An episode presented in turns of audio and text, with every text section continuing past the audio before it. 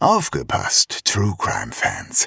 Am 8. Juni 2024 bringen Zeno, Shaggy und Lisa ein exklusiv für diesen Abend gestaltetes Sommer-Special ihres True Crime Podcasts Mörderische Heimat auf die Bühne. In der einzigartigen Open-Air-Atmosphäre des Museumshofes Fulda werden dabei zwei echte Kriminalfälle zum Thema Sommer, Urlaub und Reisen vorgestellt. Zwei Fälle aus fernen Ländern, in denen einige von uns vielleicht auch schon ihren Urlaub verbrachten. Denn nicht nur in Petersberg und Poppenhausen geschehen Verbrechen. Auch in Portugal, Phuket oder Polynesien. Dazu gibt es wie immer spannende Einblicke hinter die Kulissen des Erfolgspodcasts Made in Fulda. Tickets gibt es bei allen bekannten Vorverkaufsstellen und unter kreuz.com.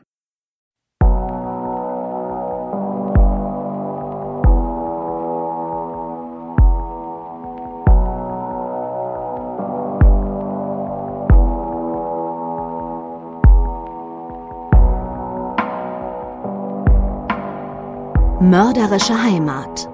Der Kriminalpodcast mit echten Fällen aus Fulda, Osthessen und der Rhön wird Ihnen präsentiert von der Stadt Fulda und Rhönsprudel.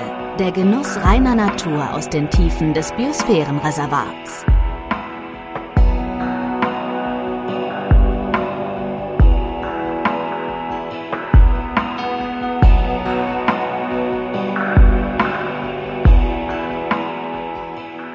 Hallo und herzlich willkommen, liebe Hörerinnen und Hörer. Wir heißen euch willkommen zu einer besonderen Folge von Mörderische Heimat. Mein Name ist Shaggy Schwarz. Und ich bin Zeno Diegelmann. Shaggy hat es ja schon gesagt, heute ist eine Spezialfolge.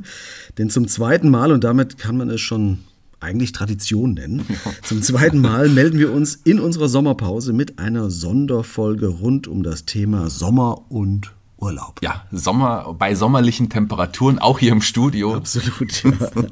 Die Hörerinnen und Hörer der ersten Stunde kennen das schon, du hast es gesagt. Im Sommer und zu Weihnachten lassen wir uns gerne was einfallen und berichten von einem Fall, ja, der zwar nicht unbedingt mit der Region Fulda, Osthessen oder der Rhön zu tun hat, aber der euch die Zeit zwischen den Staffeln verkürzen soll. Denn ja, es geht weiter mit Staffel 6. Allerdings dauert das noch ein bisschen, bis wir alles zusammengeführt und ja dann im Studio aufgenommen haben. Also ja, Geduld. Ja, das stimmt. Aber wir sind schon recht weit und wir können bereits verraten, dass wir wieder sechs wirklich sehr mhm. unterschiedliche und spannende Fälle aus der Region herausgesucht haben, die wir euch dann vorstellen werden. Richtig, aber heute haben wir, wie gesagt, einen Fall dabei, der euch durch den Sommer und vielleicht ja auch durch den Urlaub begleiten soll.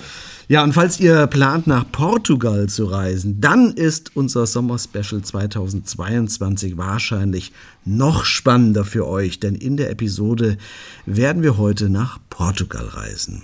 Um was es aber genau geht, das verrät euch wie immer unsere Stimme Lisa.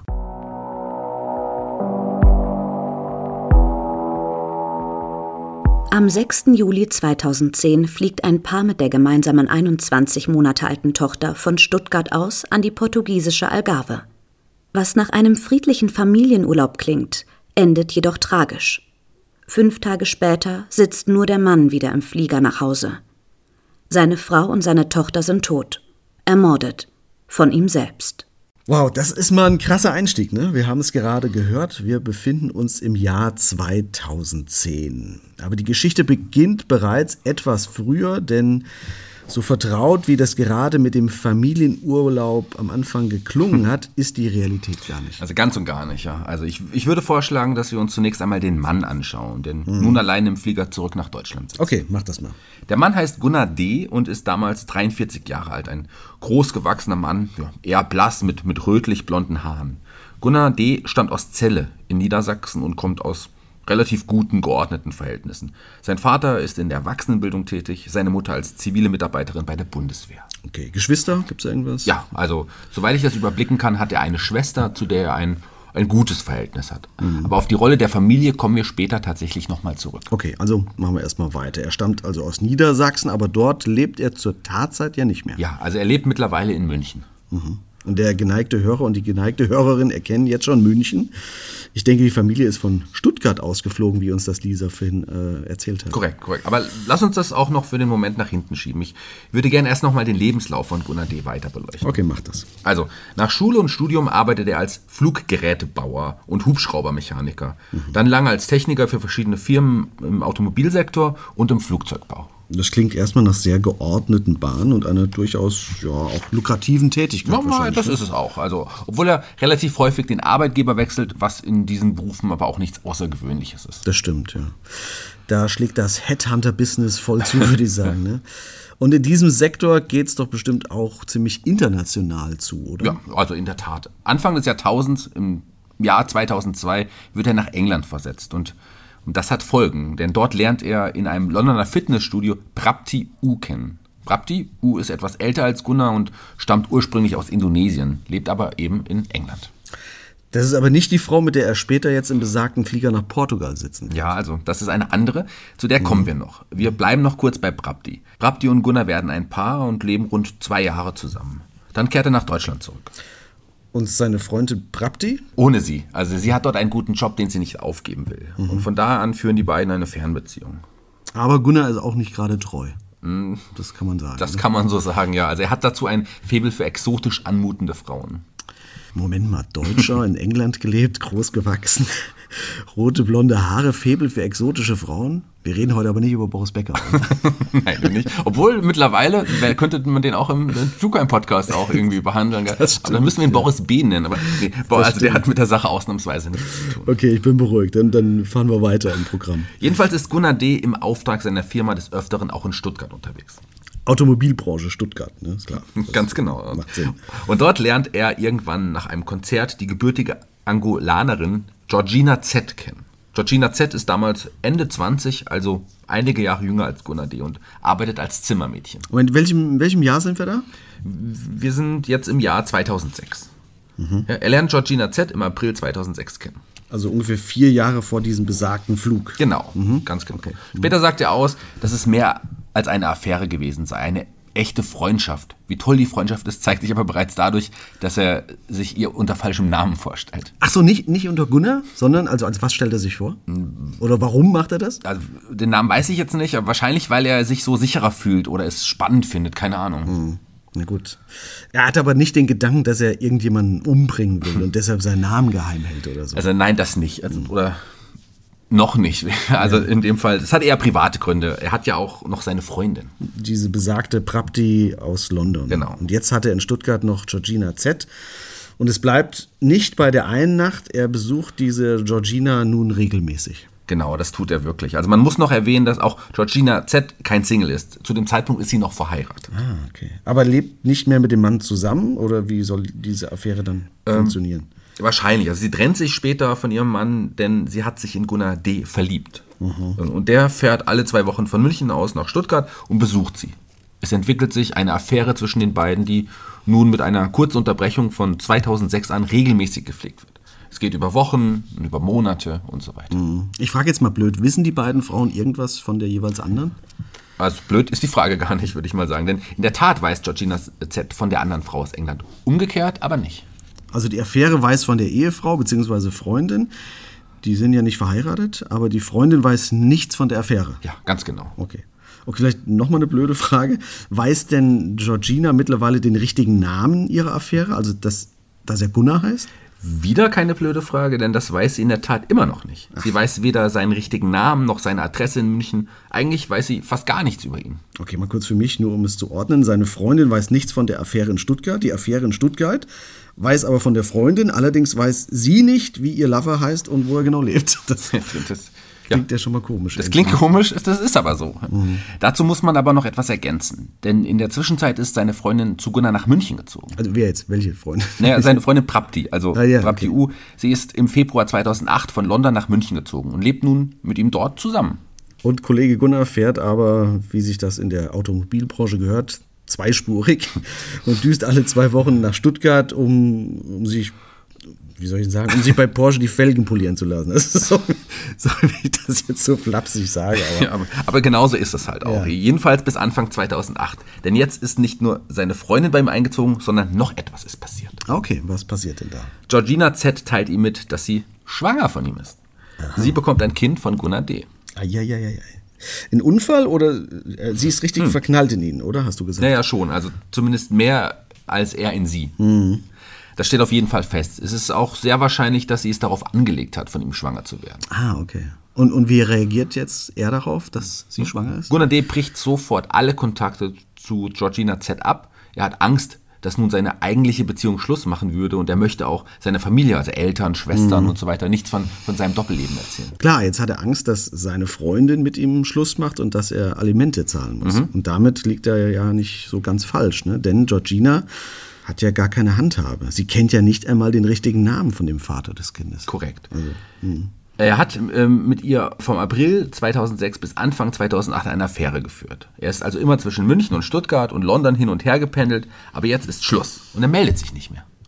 Aber er wird Vater. Ja, ganz genau. Im Oktober 2008 kommt die kleine Alexandra zur Welt. Und das teilt Georgina Z. Gunnar auch mit, aber der reagiert jetzt nicht. Also im Gegenteil, er taucht ab. Und nun? Brief schreiben ist ja nicht. Also sie weiß ja nicht mal, wo er wohnt und hat nicht mal seine Adresse. Ja. Zunächst versucht sie selbst rauszufinden, wer er ist und wo er wohnt, aber das bringt nichts. Also stellt sie fast ein Jahr später, im Dezember 2009, sind wir jetzt schon in Stuttgart offiziell Anzeige wegen Unterhaltsansprüchen. Ah, okay, okay. Sie stellt diese Anzeige gegen Unbekannt, wegen Verletzung der Unterhaltspflicht und klagt auf, auf Feststellung der Vaterschaft. Die Tochter hat eine Laktoseunverträglichkeit und muss öfters ins Krankenhaus. Und Georgina will einfach, dass ihre Tochter abgesichert ist und dass sich der Vater um seine Tochter kümmert. Es dauert eine Weile, aber dann kann die Polizei Gunnar D. tatsächlich ermitteln. Okay, das würde mich mal interessieren. Wie, wie, wie machen die das? Woher konnten sie ihn feststellen, weißt du? War, war sie mal bei ihm in, in München gewesen, dass sie vielleicht irgendwelche Hinweise geben konnte? Nie, also sie war nie da, kein einziges Mal. Aber einige Angaben konnte sie ja schon machen. Vielleicht sogar den Arbeitgeber oder, oder andere Details. Ja, stimmt. Oder vielleicht das Nummernschild vom Auto oder sowas. ne? Sowas, genau, Ja. ganz genau. Naja, also wir sehen schon, das ist eine äußerst verworrene Situation mit allem. Denn seine richtige Partnerin weiß ja von dem ganzen Zinnober so gar nichts. Und er will sich auch nicht von ihr trennen. Ja, ganz und gar nicht. Äh, dazu ist ihm wohl auch die Situation unangenehm, dass er mit einer, mit einer farbigen ein Kind hat. Muss ich, Ach, da, ach, da gibt es auch noch ein Thema mit? ja, also anscheinend. Jedenfalls sagt Georgina zu ihm, mit einer schwarzen Frau Sex haben kannst du, aber um ein schwarzes Kind kümmern kannst du dich nicht. Eieiei, oh Mann, oh Mann, oh Mann. Ja.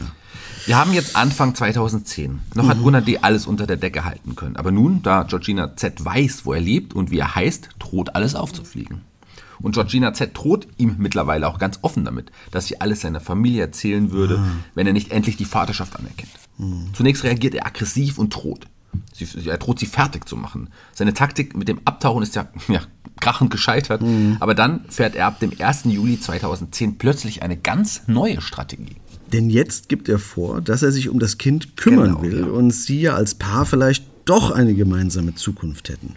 Vielleicht wäre es doch das Beste, alles mal auf einer gemeinsamen Reise zu besprechen, auf der er auch dann seine Tochter besser kennenlernen kann. Plötzlich ist er also ganz handsam und lädt Georgina samt der mittlerweile 21 Monate alten Tochter, Alexandra hieß sie, glaube ich, Genau, ne? Alexandra. auf eine Reise nach Portugal ein. So ist es.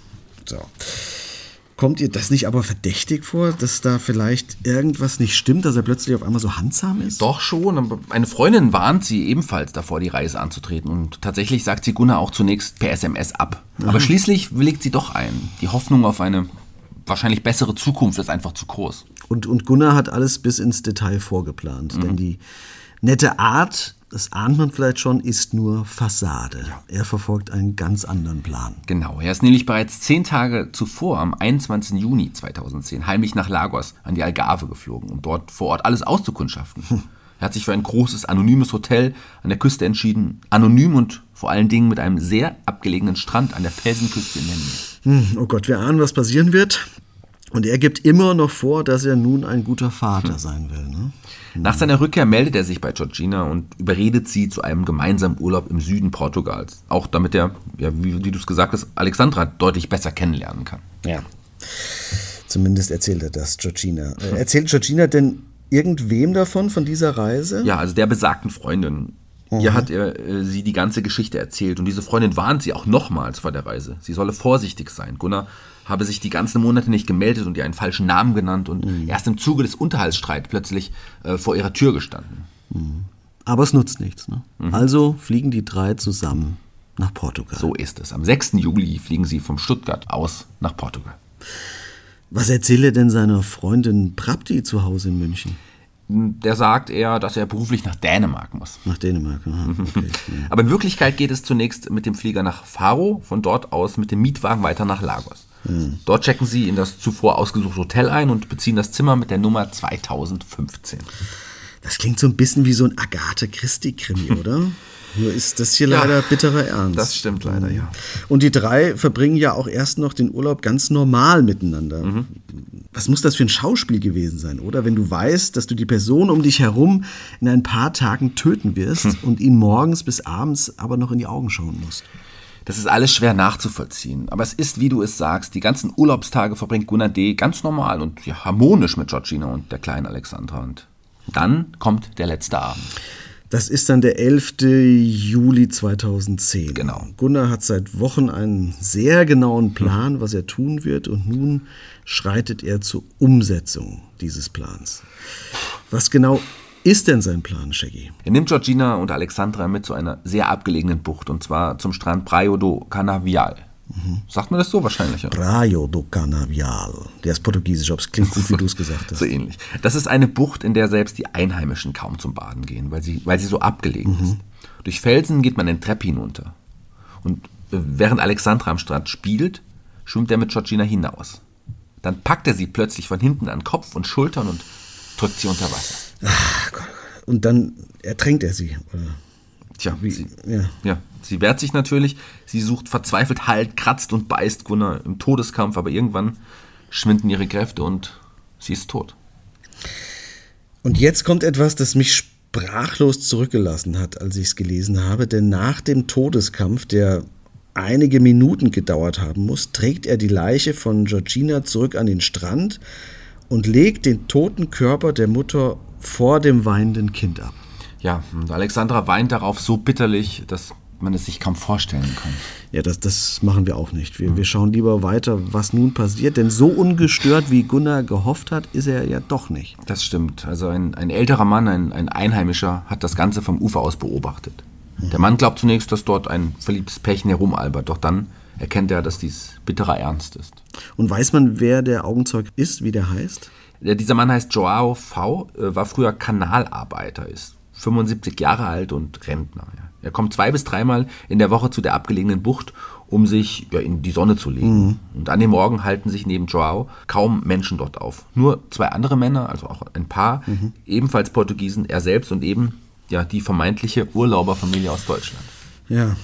Und was sieht er da genau? Also was sind seine Beobachtungen, die er gemacht hat? Zhao sieht aus circa 80 bis 100 Metern Entfernung, wie Gunnar und Georgina etwa bis zur Hüfte im Wasser planschen, um sich nass zu spritzen und zu necken.